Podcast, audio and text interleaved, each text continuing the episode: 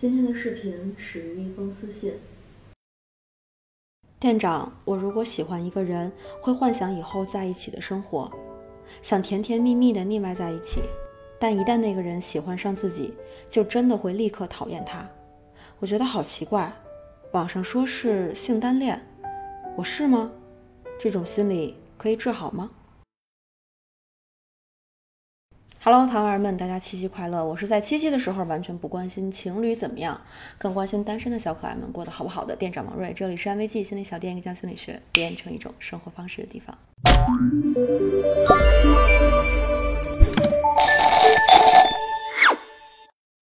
我做了一个调查，原来有这么多糖儿都在经历这种奇怪的痛苦，这怎么行呢？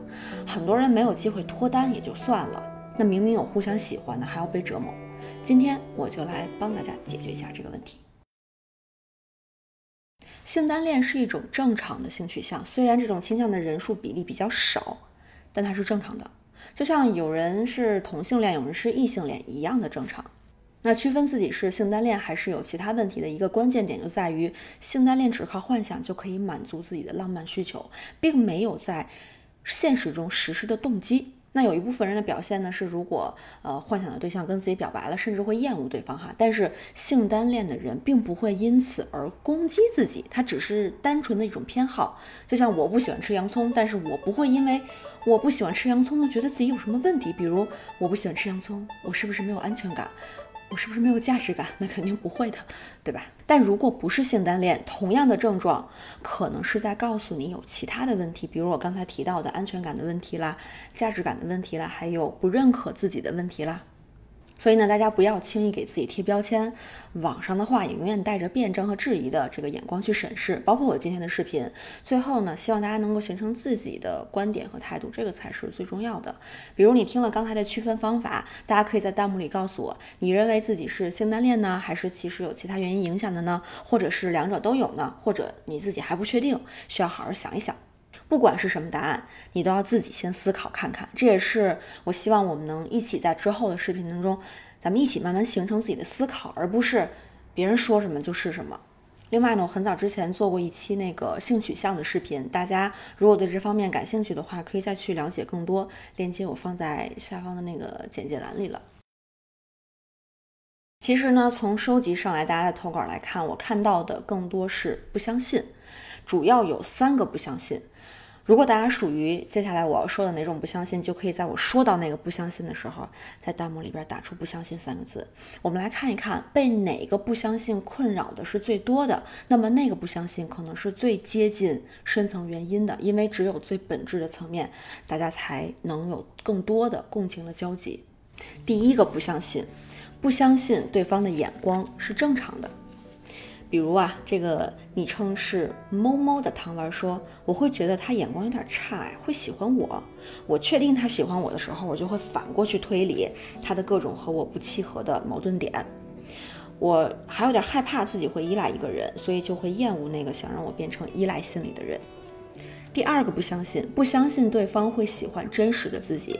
比如说，萤火虫这位糖丸就说：“我认为是对自己的不接纳、自卑，担心对方会不会喜欢真实的自己，担心他不了解我，可能跟我自己的成长经历有关，一直没有在别人面前展现过真实的自己，不知道自己是不是值得被喜欢。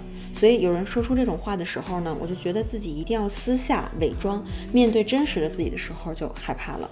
那这种害怕会转化为对对方的恐惧，所以会退缩。第三个不相信。”不相信喜欢可以长久，比如芝麻开门就说，面对自己喜欢的人以及变成亲密关系之后，不知道怎么样才能长久的相处下去，总是很容易就败光所有的好感，一拍两散。这么多的不相信，其实就是这么多的害怕、担心和恐惧，而这些情绪背后的原因都和一个关键词有关，那就是。自尊，自尊的定义是你能够对自己下定义，并且很清楚是否喜欢这样的自己。如果在亲密关系当中出现了问题，那么自尊水平肯定不是太高了，就是太低了。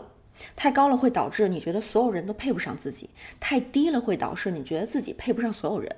大家可以看看自己是属于自尊水平太高呢，还是太低呢？还是你忽高忽低？可以在弹幕里告诉我。自尊太低的人会仓促的给自己一个非常糟糕的评价，然后从此就笃定了啊，我就是要讨厌自己了。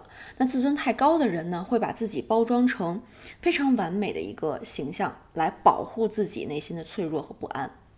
还有一种可能就是你的自尊忽高忽低嘛，你根本无法给出自己是谁的一个定义，也不知道自己的价值是什么，那么你肯定就没有办法确定你是不是喜欢自己的。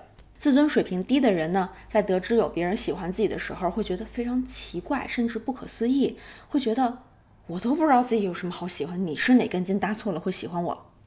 那自尊水平高的人的反应会稍微有点不太一样，他会觉得你这样的人还喜欢我，拉低了我的标准，然后产生厌恶。所以解决这个问题的关键就在于如何找到属于自己的平衡的自尊水平，也不会太高，也不会太低。自尊水平太低或者是太高呢，其实都是自尊缺失的表现。我特别推荐就是这本书哈，《自尊》，它有非常系统和详细的方法，会从你怎么认识自己呀，啊，到怎么找到自己的价值观呀，还有如何去实现目标，这的确是一个需要时间的过程。所以，要不要改变是你要做的一个选择。如果你强迫自己建立亲密关系，太痛苦。我并不认为一定要有伴侣。才能过这一生。我不觉得一人终老是多么可怕的事情，所以这个改变完全取决于你自己。你可以选择在准备好的时间来读这本书。如果不确定是否适合自己，我在那个心理学好书的那个栏目里，就上周吧，刚分享了这本书，大家可以先看看，感受一下这个方法是不是适合自己。但有一件事儿啊，我是坚定的，那就是不管你愿不愿意让另外一个人进入你的生活，你自己一个人的时候，我希望你是喜欢自己的。七夕快乐！大家可以在弹幕里写下对自己的祝福。我们下期见。